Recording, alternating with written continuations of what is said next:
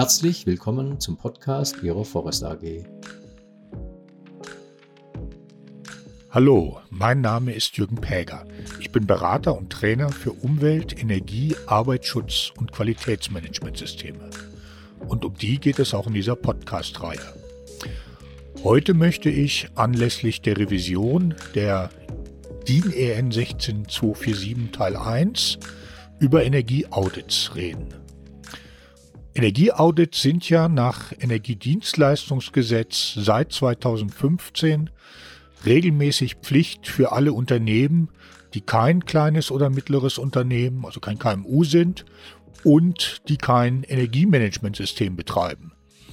Und diese Energieaudits beruhen auf der Norm DIN EN 16247 Teil 1. In diesem Teil 1 sind allgemeine Anforderungen an Energieaudits beschrieben. Die Norm stammt ursprünglich aus dem Jahr 2012, ist aber eben im November 2022 in einer neuen Fassung erschienen.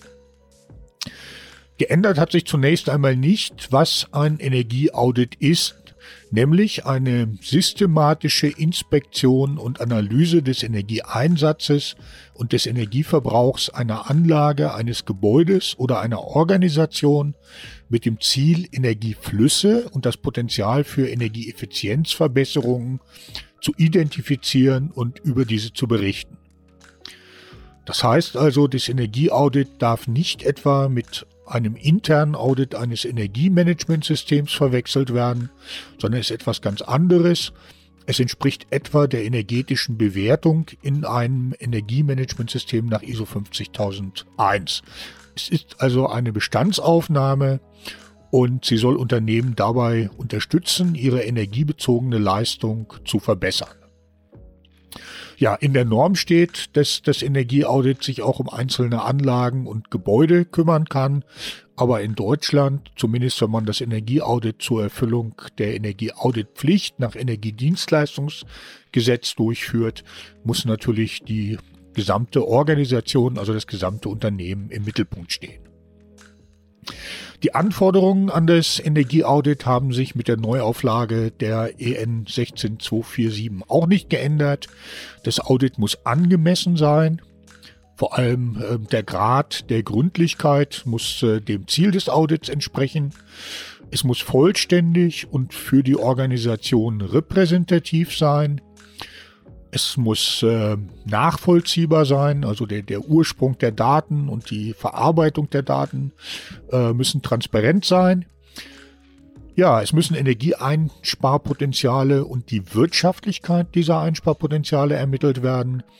Und das Ergebnis des Audits muss außerdem geeignet sein, die Erfolge von Maßnahmen zu verifizieren. Da äh, besteht der entscheidende Schritt äh, im Festlegen von Energieleistungskennzahlen. Das Energieaudit nach DIN EN 16247 Teil 1 besteht aus neun Schritten.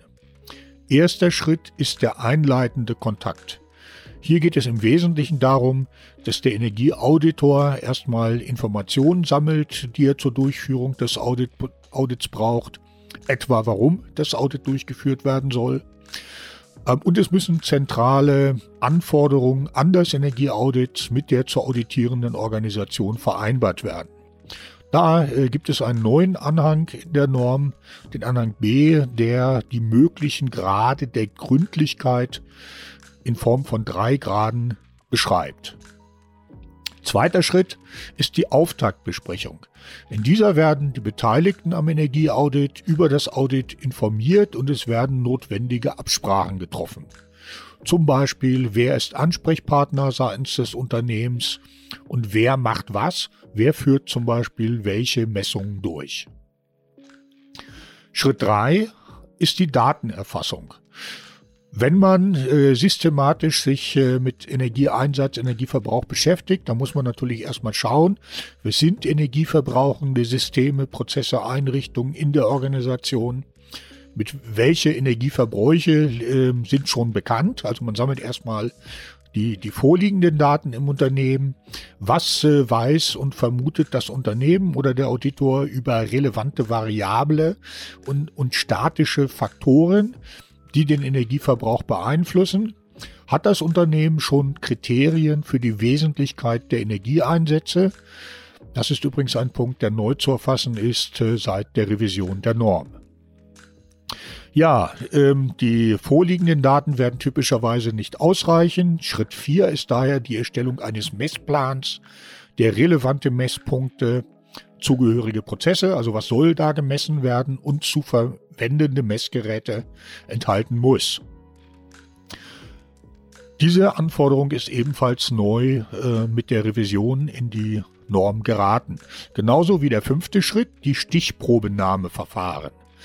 Es ist bei äh, zum Beispiel großen Organisationen mit vielen Standorten erlaubt, Stichproben äh, zu bearbeiten, aber diese Stichproben müssen repräsentativ sein.